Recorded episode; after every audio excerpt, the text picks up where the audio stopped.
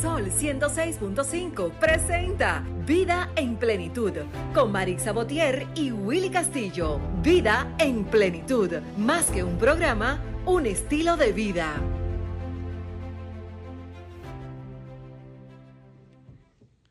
Hey, ¿qué tal amigos? Muy buenos días, bienvenidos una vez más a este su espacio Vida en Plenitud. Aquí estamos en cabina, en vivo, a través de la 106.5 FM para todo Santo Domingo e Higüey, a través de la más interactiva. También la 92.1 para nuestra gente del Cibao. También estamos en la 106.7 para Barahona y todo sur. También la 94.7 para la gente de la zona este, nuestros amigos de allá de la zona este que nos escuchan cada semana. Y nuestros amigos de Samaná a través de la 88.5 FM. Y para el mundo a través de la www.solfm.com. Bueno, Maritza Botier hoy no pudo estar con nosotros. Yo soy Willy Castillo. Estaremos con ustedes aquí hasta las 10 de la mañana, como cada domingo, con mucho contenido. Así que hoy me acompañan Miguel Minaya, presidente de la Federación de Asociaciones de Comerciantes del Mercado Nuevo, y Pedro Castillo, presidente de la Fundación Renda Juvenil. Michael, buenos días. Bueno, señores, eh, antes de entrar en detalle, ¿verdad? Vamos a iniciar el programa dándole la bienvenida a nuestros amigos de Lotodón, Lotería La Primera de, de Lotodón, que empiezan a formar parte de esta familia Vida en Plenitud. Así que, Michael, por favor, Miguel Minaya, buenos días. Buen día, buen día, Willy. Buenos días, Pedro Castillo, Marisa, mi hermana, tranquilita en casa. Buenos días, el país. República Dominicana. Así es. Marisa siempre. Yo digo que yo no sé cómo que Marisa se divide el tiempo, Minaya. Marisa es una mujer que eh, la semana entera Trabaja, entre trabaja el mucho, negocio, sí, la oficina, la, la oficina de abogado, el programa, wow, no sé cómo, cómo la universidad. Pedro Castillo, buenos días. Sí, buenos días, Willy. Buenos días, Miguel Minaya. Está con nosotros hoy por aquí. Qué orgullo. En- buenos días a esos sintonía. queridos radios escucha que siempre, como cada domingo, están pendientes a este programa. Gracias por su fiel sintonía. Así Un es. Muy bonito domingo. Hoy un programa súper especial, como cada semana. Hoy estaremos conversando con la licenciada América García, abogada corporativa. Un tema que me llamó mucho la atención, Miguel y Pedro, el salario emocional.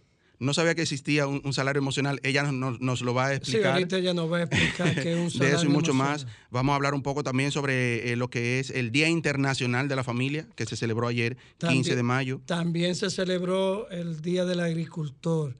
Ese agricultor que cada mañana se levanta y va al campo para producir y suplir los, los alimentos para cada uno de nosotros, los dominicanos y dominicanas. Así es. También hablaremos un poco sobre lo que es la canasta familiar, Miguel. Eh, unos dicen que, ha subido, otros dicen que es especulación, otros dicen, o sea, ¿cuál es la realidad? Pero eso, eso vamos a dejar que sean nuestros amigos oyentes que, nos digan a través de, sus llamadas, a través del 809-540-1065, 809-210-65 desde el interior sin cargos y 1833-610-1065. Así que anoten los números ahí para que hagan sus llamadas aquí a cabina, pero mientras tanto nos vamos a nuestro minuto de plenitud.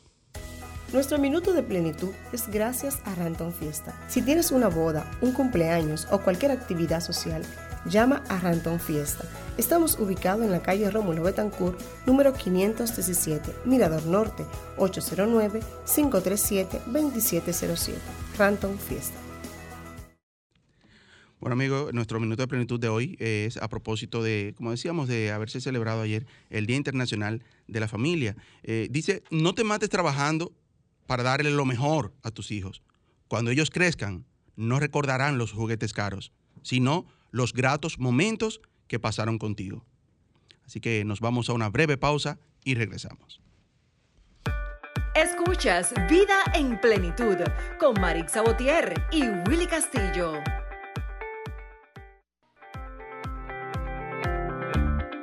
Disfrutas Vida en Plenitud con Marix Sabotier y Willy Castillo.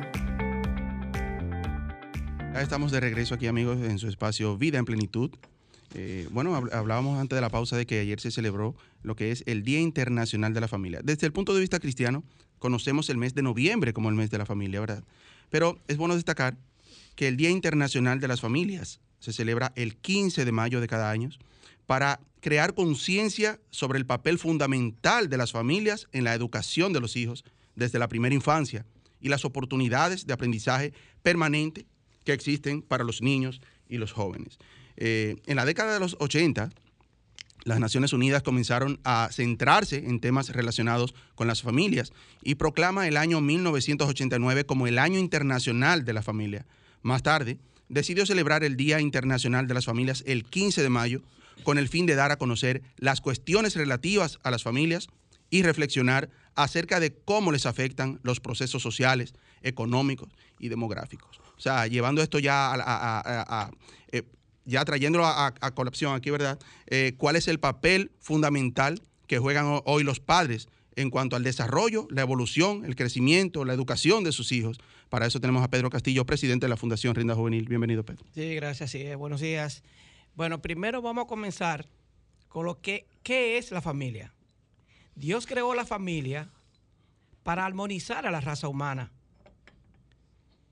Cada de cada familia, o sea, la sociedad está dividida por familia en el mundo entero. Y de cada familia sale cada actor responsable del manejo de todo lo concerniente en el orden general global. Entonces, los valores se han perdido últimamente. En todos los lugares, en todos los rincones del mundo, se han perdido los valores. Mucha delincuencia, una desorientación tremenda en la juventud, entonces, si nos enfocamos en la familia y sabemos que la familia es la responsable del manejo general del mundo, se supone que los padres son los responsables de cederle a la sociedad, tanto al presente como al futuro, hombres capacitados de valores, de principios. Si los padres no se concentran en su papel como responsable del manejo de la familia y de la sociedad, porque de la, sociedad depende de la familia, no hay sociedad sin familia. ¿Qué pasa? Nos preguntamos qué pasará o qué estará pasando en los últimos tiempos que se ha desorientado, se ha descapacitado tanto los valores, las personas eh, sin amor en las calles. Entonces, hay un tema muy importante y es bueno que lo escuchen los jóvenes que, que piensan casarse. Para casarse es como cuando tú vas a hacer un edificio. Tienes que hacer una zapata, tienes que calcular todo, tienes que hacerlo todo para que, se para que quede bien y no se te vaya a caer ese edificio. Para casarte debe estar presente en tu vida el amor. Saber si es deseo, necesidad, si, si te va a unir con esa persona porque tiene necesidad de hacerlo, por obligación, por compromiso, no por amor. Tenlo por seguro que el paso del tiempo recorrido en poco tiempo va a, caerse eh, eh, esa relación. Otra cosa, el diálogo. Una familia de valores debe tener consciente y claro la calidad de su diálogo. Porque un diálogo atosigante e irritante en una familia no puede llegar a ningún lado. ¿Qué hijo puede salir con valores, con, con, conocimiento, con desenvolvimiento en la sociedad y sobre todo con amor cuando no ve eso en la familia? Recuerden que la familia es el espejo donde los hijos miran lo que ellos van a hacer en las calles, en la sociedad, en el futuro. El futuro del mundo está en las manos de los niños y los responsables de los niños son los padres. Ojo, mucho cuidado cómo actúan pensando en el reflejo que deja esa, esa parte en sus hijos. Así que yo felicito a toda la familia del mundo por el Día Internacional de la Familia y le exhorto a tener un análisis profundo sobre su responsabilidad, su compromiso para con la sociedad y para con sus hijos. Pedro, eh, ¿a, qué, ¿a qué se atribuye ahora mismo esta desorganización social, este, eh, todo, este, todo, todo esto que ha venido ocurriendo a través de esta desorientación de la, de la juventud y todo eso? ¿A qué se le puede atribuir a, la, a una parte negativa, digamos, de las redes sociales, el, eh, todo, todo esto que ha, que ha surgido no solamente con la pandemia, sino a través de los últimos años? Es fácil. Si nosotros no, le damos review a la historia y buscamos los tiempos de nuestros abuelos, cómo duraban las parejas, y luego saltamos al presente, vamos a notar bien fácil. Una diferencia muy grande. muy grande, pero esa falta de valores que tan necesaria es en, en la vida para cambiar el orden general. El punto clave está en el momento en que una pareja decide unirse, vuelvo y repito que lo, lo hablé anteriormente ahora, las personas, se, las parejas se juntan muchas veces, se reúnen, se casan o se mudan juntos, porque, porque se atraen, o porque tienen cierto compromiso, o porque no quiere estar solo. en los tiempos de que hablamos de mis abuelos, se usaba casarse por amor, no por necesidad.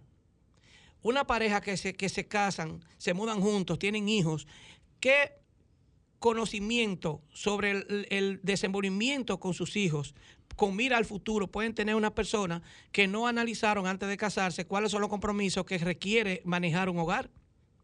O sea, en el Sí. momento que se casan, no están pensando en que van a tener hijos y cómo manejarlo. Muchas parejas se, se casan, vuelvo y repito, porque tienen necesidad de estar juntos. No porque han hecho un análisis sobre lo concerniente a su papel a jugar cuando ya tengan hijos dentro del hogar y aún han sin tener los hijos. La comunicación es primordial. De la calidad de esa comunicación depende la consistencia, la resistencia y la durabilidad y la estabilidad de esa familia. Eh, Exacto. Pedro, tú decías de que antes las parejas se casaban por amor. Si tú analizas y ves la situación actual, yo siempre he dicho, y tengo dos hijas hembras, y le digo a mis hijas, de que para un futuro matrimonio yo mejor aspiro a una mejor calidad que a una cantidad. Eso es lo que está sucediendo. Eh, hace, qué sé yo, 15 años de que el matrimonio ya se ve como un negocio, señores. Sí. Y se ve como un negocio donde eh, lo que se busca es la cantidad y no se busca la Calidad. calidad, de la pareja. Y por eso están pasando tanta desgracia en nuestra República Dominicana. Esa es la realidad, Pedro y Willy Castillo y amigos que nos están escuchando. Eso es cierto. Yo hacía referencia a las redes sociales también porque sabemos que las redes sociales han traído sus cosas buenas, pero también su, su parte negativa. Y ahora lo- lo- los niños desde temprana edad ya quieren tener un celular, tener WhatsApp, tener Facebook, tener Instagram. Y aunque uno encuentra cosas buenas ahí para negocio, todo eso, pero también existen muchas No, malas y te- y influencias. tener el mejor celular. Sí, sí. ¿Tú me entiendes? así es. Más caro. Sí, pero los padres deben tener muy, muy, pero muy en cuenta que la tecnología en eh, los últimos tiempos ha facilitado tanto la información a nivel general en los niños que se descuidan y dejan que sean ellos los que se capaciten a través de los conocimientos que tienen a través de las redes. Pero la verdadera capacitación, la verdadera capacitación es la de los padres, la que ellos le enseñan a los niños. Por eso es importante que cuando se, cuando dos parejas, una pareja se casan, se juntan, deben tener conocimiento ambos sobre su papel a jugar. Porque si se descuidan en la doctrina con, con sus hijos, le van a ceder a la, a la sociedad, al futuro, en el futuro, hombre inepto, incapacitado. ¿Y qué van a hacer? Unirse en banda organizada, delincuencia, que es lo que está pasando ahora. Hace falta como una charla a nivel mundial, que, que los países, esas organizaciones que surgen para trabajar en base al orden social, sea concentrado en una capacitación a las parejas, a la familia, hablarle mucho a la familia sobre su papel, porque hay muchas familias responsables y la mayoría de ellas son gente que tienen una línea hacia lo que es el cristianismo, el conocimiento de la verdad, pero hay otras que no que viven la vida de una manera desorganizada, que son las familias que están eh, desorientadas, que están eh, desunidas, están juntos a veces por compromiso y se descuidan muchas veces de mirar a esos niños que están apoyando un celular, que están apoyando en la computadora, no se fijan qué es lo que están haciendo porque se concentran en su estilo de vida. Y Eh, en cuanto así a lo que decía Minaya, Perdón, Willy. Eh, Pedro, ¿tú crees que desde el Estado eh, existen las políticas públicas a favor de la familia en la República Dominicana? Sí, sí, claro que sí, Minaya. Hay muchas organizaciones que trabajan en esa dirección, claro que sí. Desde comenzando por el gobierno, por ejemplo, la seguridad ciudadana es un Te asunto hago la del pregunta gobierno. porque una responsabilidad del Estado también ayudar a formar la familia. Claro que sí, la seguridad ciudadana es una responsabilidad del gobierno en consonancia con las instituciones que son creadas para trabajar en esa dirección y que están interesadas en que las cosas cambien. De ahí nacen muchas instituciones, muchas organizaciones que trabajan para orientar, capacitar y dirigir a la familia por el camino correcto. Claro que sí.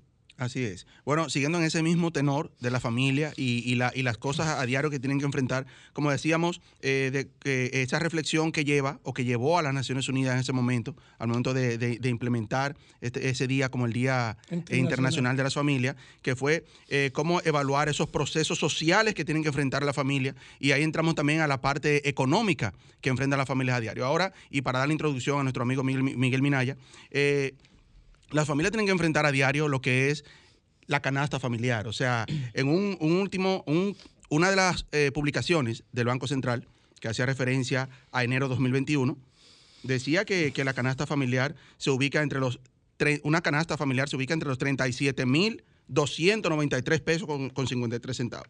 Pero ¿cómo, ¿cómo podemos enfrentar cuando hablamos de una canasta familiar, no solamente hablamos de, de, de, de comida, mina, hablamos de todos los productos básicos Todo, y las no necesidades que, que, están incluidos ¿verdad? En, en, una familia, en una casa. Hay personas que tienen un salario mínimo de 10 mil pesos. ¿Cómo podemos enfrentarlo? Y cuando entre nuestra invitada, eh, la licenciada que estará con nosotros hoy, abogada eh, corporativa, América García, hablaremos sobre lo que es el salario emocional.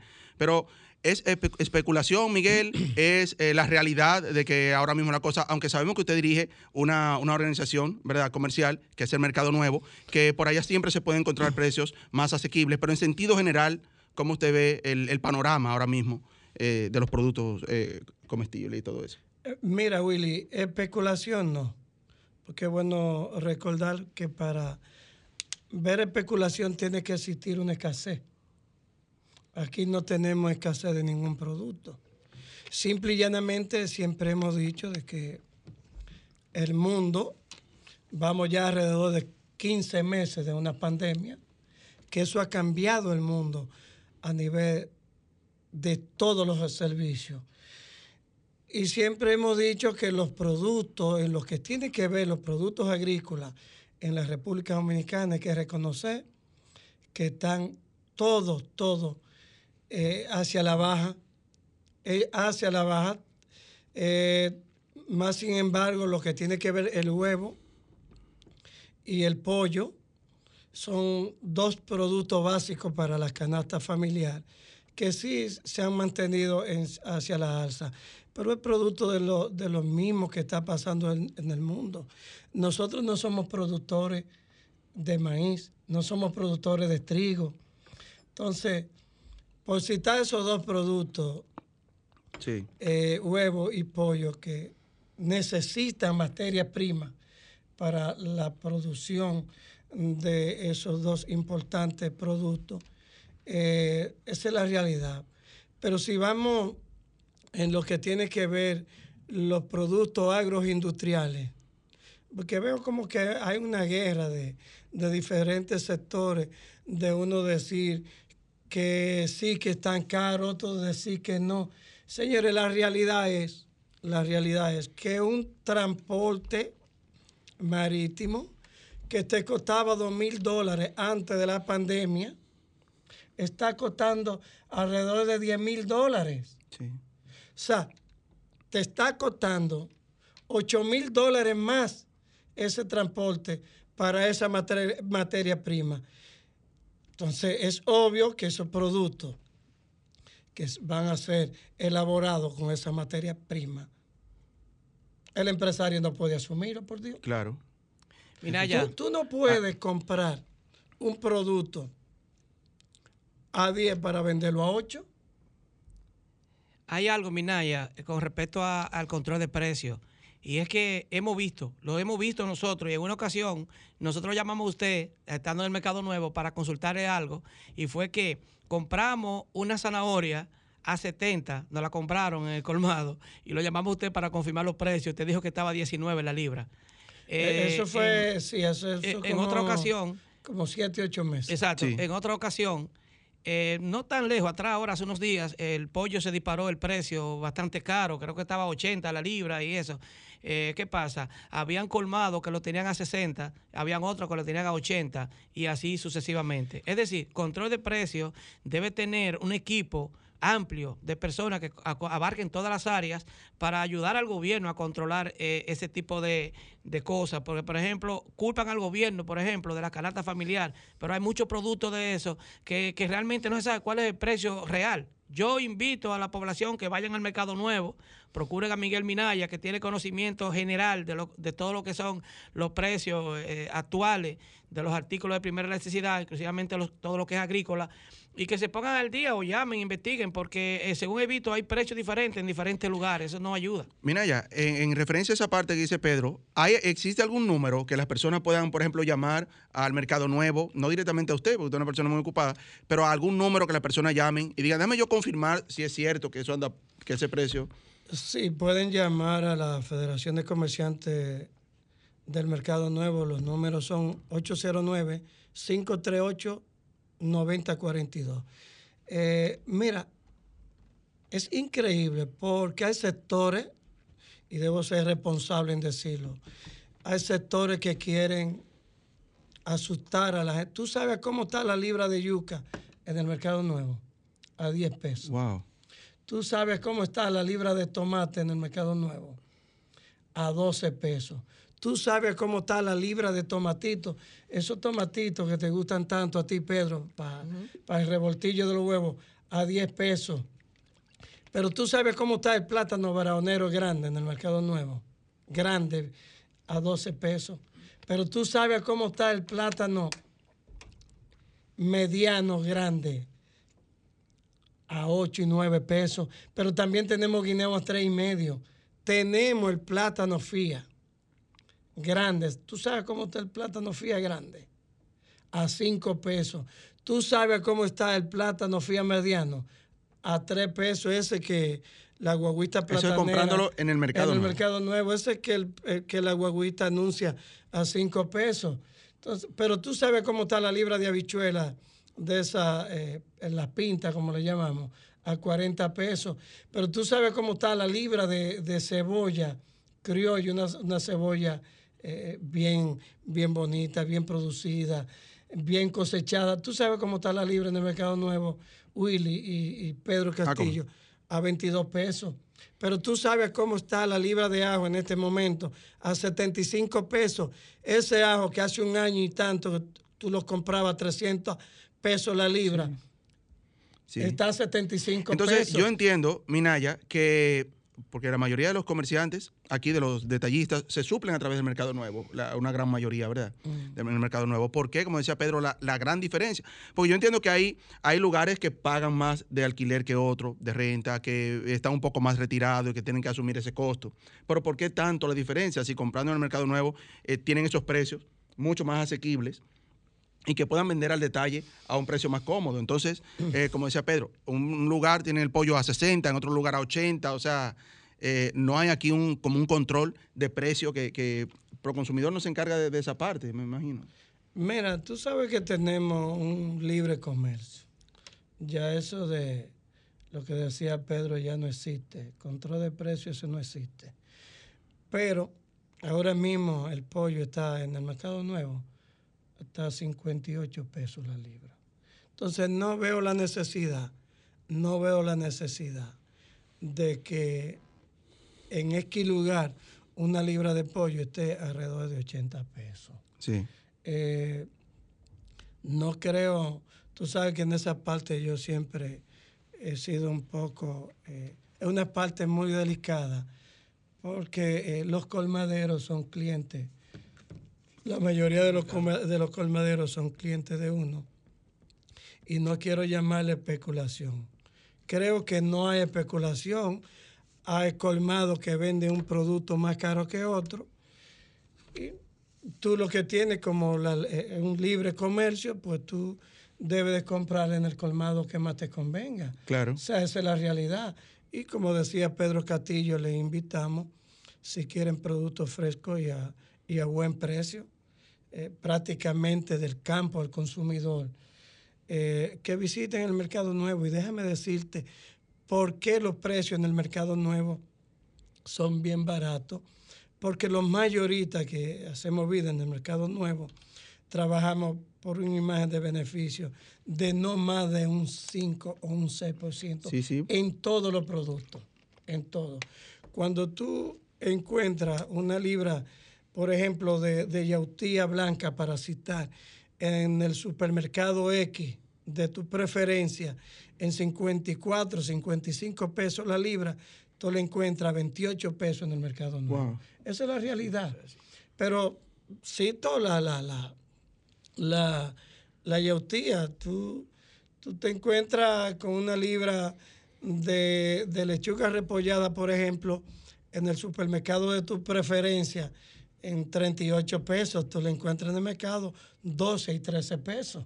Entonces, eh, yo creo que el pueblo lo que tiene que hacer como hacían antes, iban a los mercados. Sí, sí, es Y a cierto. los mercados y defender, defender los chelitos. Así es. Amigos, vamos a hacer una breve pausa y ya cuando regresemos vamos a entrar con la licenciada América García a hablar un poco sobre lo que es el salario emocional. Ahí vamos a saber todo lo que es el salario emocional, ¿verdad, Minaya? tú, tú tienes una desesperación por saber qué es Estoy que- ansioso, sí.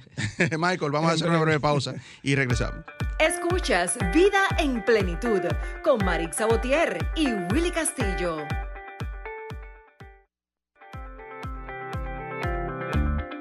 Disfrutas Vida en Plenitud con Marix Sabotier y Willy Castillo.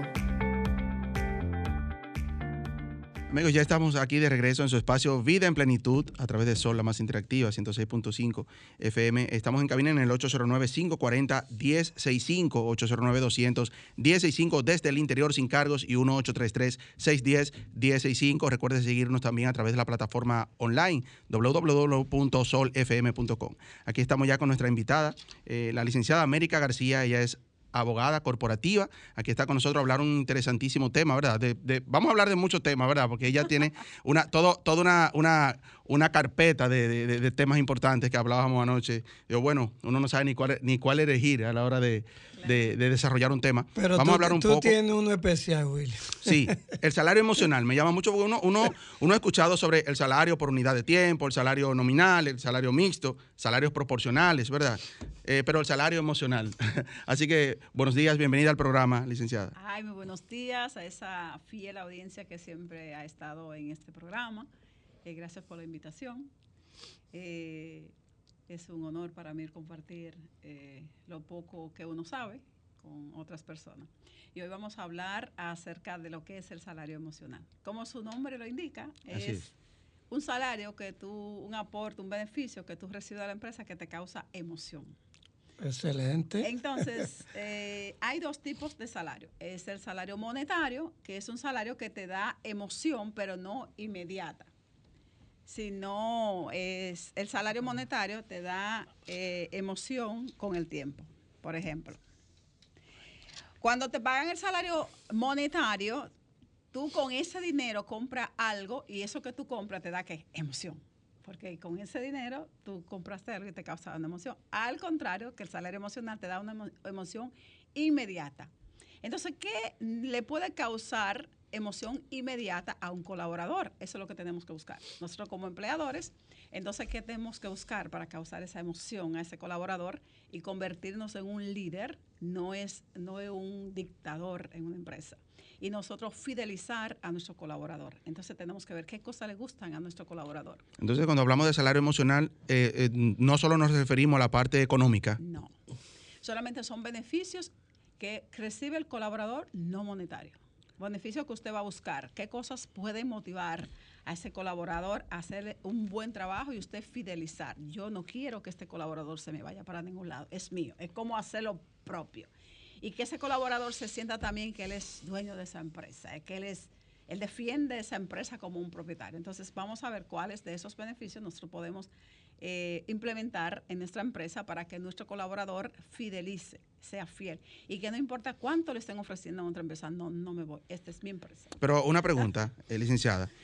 Por ejemplo, lo- lo- los empleados reciben eh, ciertos beneficios adicionales a lo que es el salario, por ejemplo, incentivos a fin de mes, eh, la bonificación, todo eso. Salario emocional es algo que él recibe, el empleado que no lo está esperando o que él sabe que viene, por ejemplo, a fin de mes. Él dice, bueno, adicional a mi salario yo voy a cobrar, me van a dar tal cosa. Pueden ser las dos cosas al mismo tiempo. El salario emocional está dentro de las emociones, como es que eh, un premio como el colaborador del mes podría ser. Él no está esperando que él, porque el, el- el colaborador de por sí solo, hay colaboradores que son muy buenos, pero el empleador nunca reconoce como ese talento, hiciste un buen trabajo. Wow, nada, ah, lo hizo porque lo hizo porque yo lo estoy pagando. Entonces, como que no reconoce. Entonces, hay empleadores que cuando ven ese talento, lo reconoce, pero el, el el colaborador no está esperando que le van a reconocer porque le está haciendo, porque obvio, él, él- él ha vendido su tiempo y le están pagando y él está haciendo porque, pero cuando el empleador, aparte de la parte monetaria, reconoce, wow, te esforzaste demasiado, entregamos eso a tiempo, los beneficios. Entonces, eh, todo lo que es beneficio, por ejemplo, usted puede darle los viernes que se vaya un poquito más temprano a ese colaborador que se esfuerza tanto en la mañana. Y ese cuando ese colaborador entra el viernes en la mañana, que él sabe que en la tarde se va a ir temprano, usted va a tener un colaborador contento todo el día, ¿sí o no? Porque no, Así no, es. no.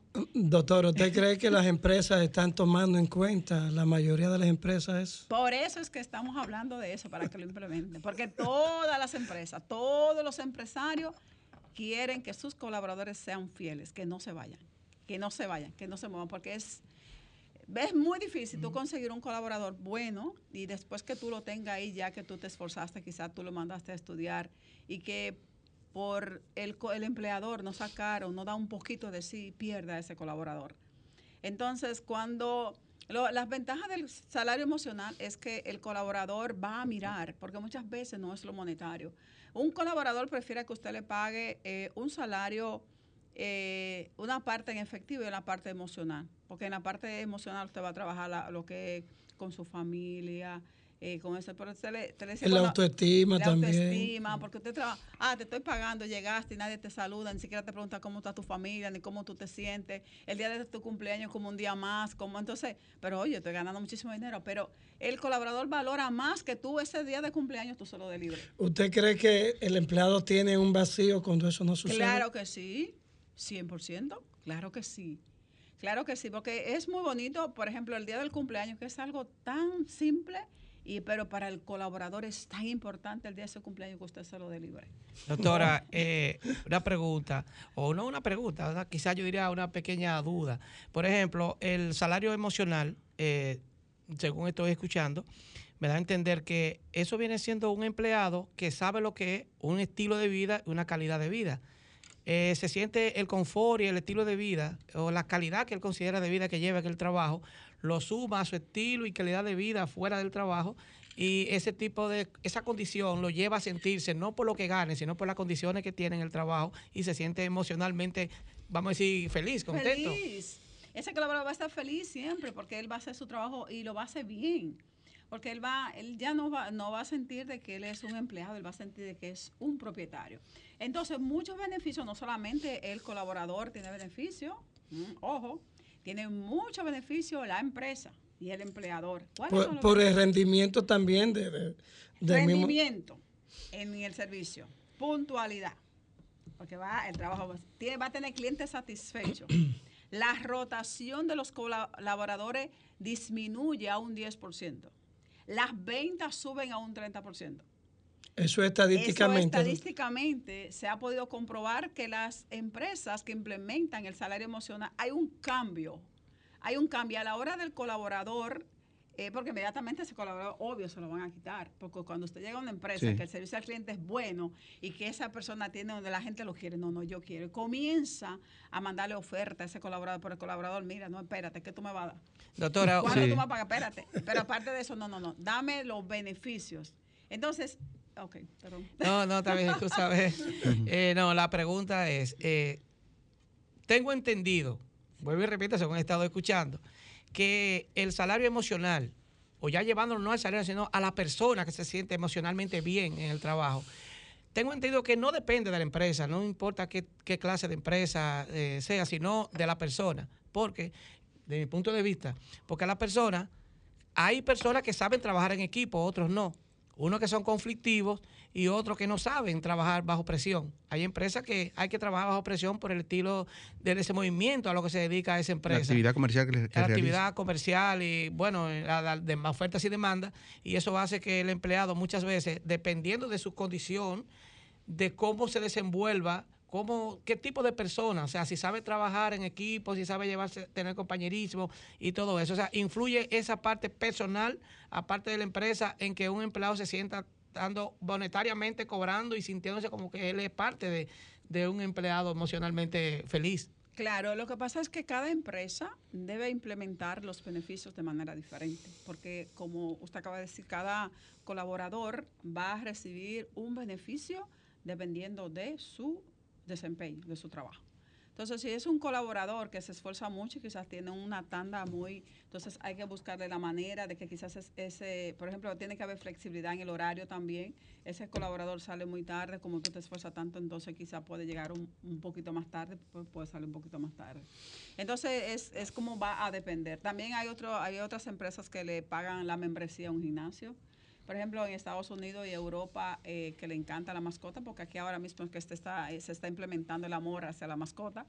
Eh, todavía no hay esa cultura, pero en Estados Unidos, en los centros de trabajo, le tienen un espacio para que la persona pueda llevar su mascota, hay otras le implementan un gimnasio, pero también hay otras que le tienen um, o como niñero, un, un, tipo de colegio, un cuido, como le podemos Sí. decir.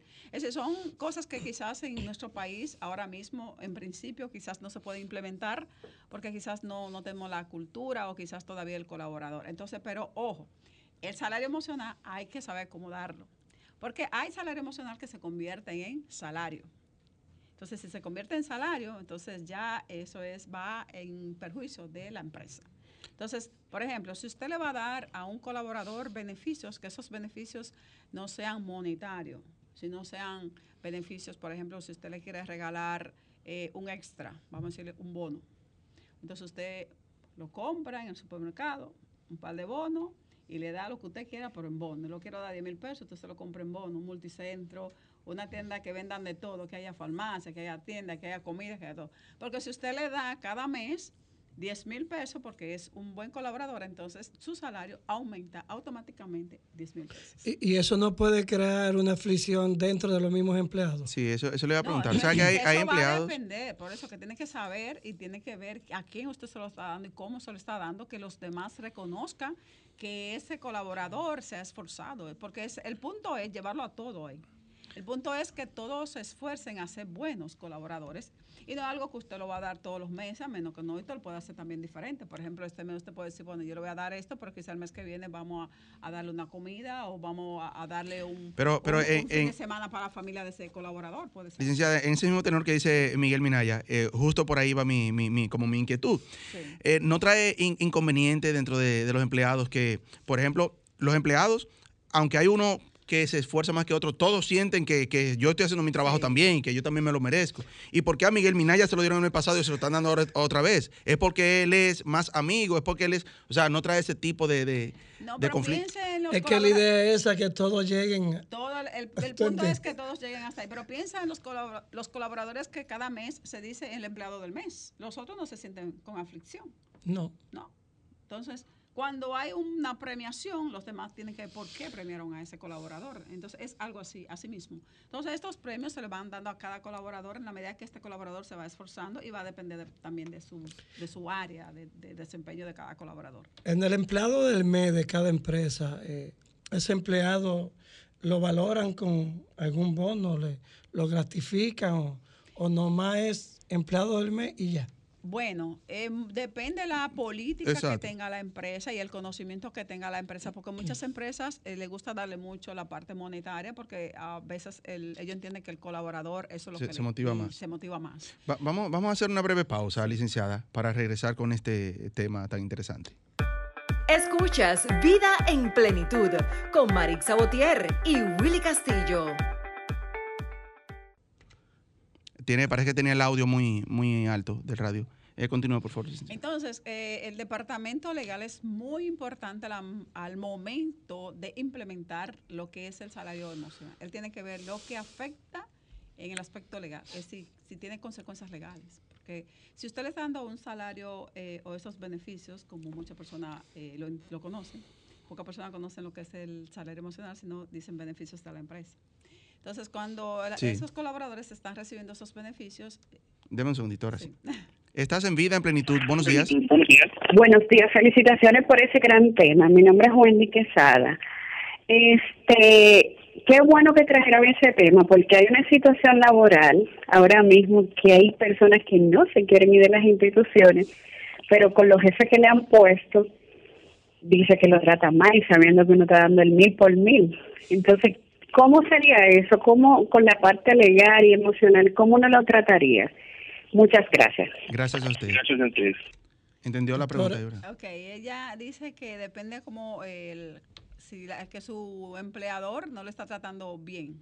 Hubo un cambio de, de- de- de- supervisor, un cambio de Ajá. jefe y el que entra ahora, pues entra con otras políticas, o sea, ya no sigue con la misma metodología que tenía el anterior y, no- y este no está reconociendo la buena labor que está haciendo al mil por mil, como ya dice, el, el empleado. Exactamente. Bueno, en ese sentido, eh, primero eh, hay que reunirse con y exponerle su inquietud, eh, exponerle lo que le está afectando a la empresa, hablar directamente con su jefe inmediato.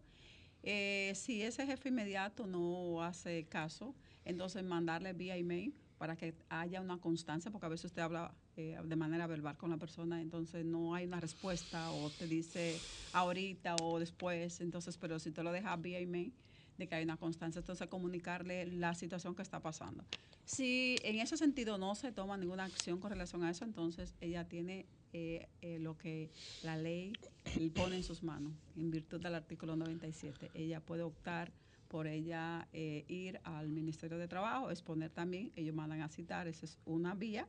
Y otra vía es apoderar, obvio, sabe que va a tener que salir de la empresa. Ya Sí, pero desde el punto más. de vista de, de- de- del salario emocional, por decirlo así, eh, usted empezaba justo cuando entró la llamada a hablar de esa parte, de la parte legal. O sea, está estipulada dentro de la parte legal que yo puedo decir, bueno, no me están dando, eh, por decirlo así, el salario emocional. O Eh, sea, ahí ve- venía porque Eh, sí, pero doctora, per- que- permítame un segundito, doctora. Mire, porque a mí me han pasado, como empresario, me han pasado cosas. eh, semejante. sí, mire, usted se refiere a la parte legal. Por ejemplo, Willy trabaja conmigo, gana 40 mil pesos.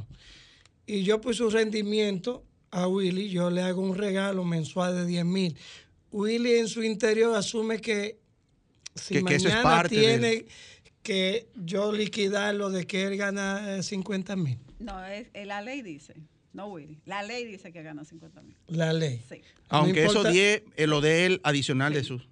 Y ni que se lo dé como dieta Como o usted eso. se lo puede dar como quiera, eso es salario. Ahora bien, si usted esos 10 mil pesos se le da una sola vez en el año, no. Ahora, si usted le quiere regalar esos 10 mil pesos, como dije anteriormente, entonces usted lo que hace es que busca esos 10 mil pesos y lo compra de bono para que Oh. lo compre de lo que él quiera. Usted se lo puede dar todos los meses.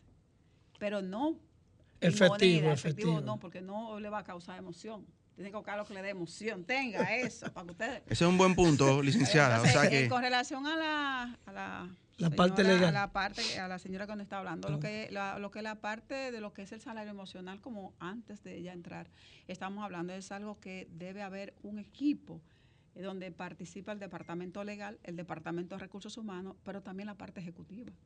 Entonces, eh, si en su empresa no están viendo cómo está afectando la parte emocional, el rendimiento del colaborador, no están valorando, entonces eh, van a tener un colaborador desmotivado y al momento ese colaborador va a salir de la empresa. Sí, pero ¿sabe Entonces, que eso, eso debe reunirse ellos con lo que es Departamento de Recursos Humanos, la parte ejecutiva, el Departamento legal, y expresarle lo que ella siente.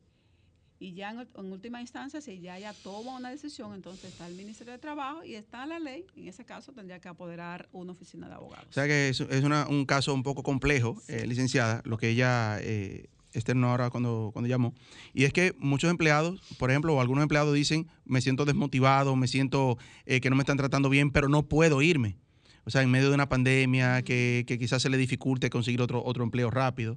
Y que muchas veces, de la cantidad de empleados que están dentro de la institución, uno se queja y aunque los otros tengan la desmotivación, no lo, no lo dicen. O sea, ¿qué se recomienda en ese caso? Bueno, en ese caso no podría escribir, nosotros le podemos mandar un email a esa empresa y hablarle un poquito acerca del salario emocional. Podría ser otra opción, porque muchas veces quizá las empresas no lo hace porque no quiere, sino es porque desconoce que esos son valores y aportes y beneficios para la misma empresa. Entonces, eh, quizás ahora mismo con el asunto de la pandemia, eh, que no ha pasado con muchos colaboradores, están teniendo que hacer el trabajo que hacía uno, ahora lo tienen que hacer cinco porque desvincularon a cinco o seis colaboradores. Entonces, obvio, la empresa no puede pagar lo que pagaba antes. Entonces, muchos colaboradores me llaman, pero doctora, que lleva bueno, tú tienes dos opciones, o te quedas con el trabajo o renuncia porque no puede Doctor, y viceversa, el trabajo que hacían cinco, ahora lo está haciendo uno, Pues, cobrando el mismo salario lo que, siempre.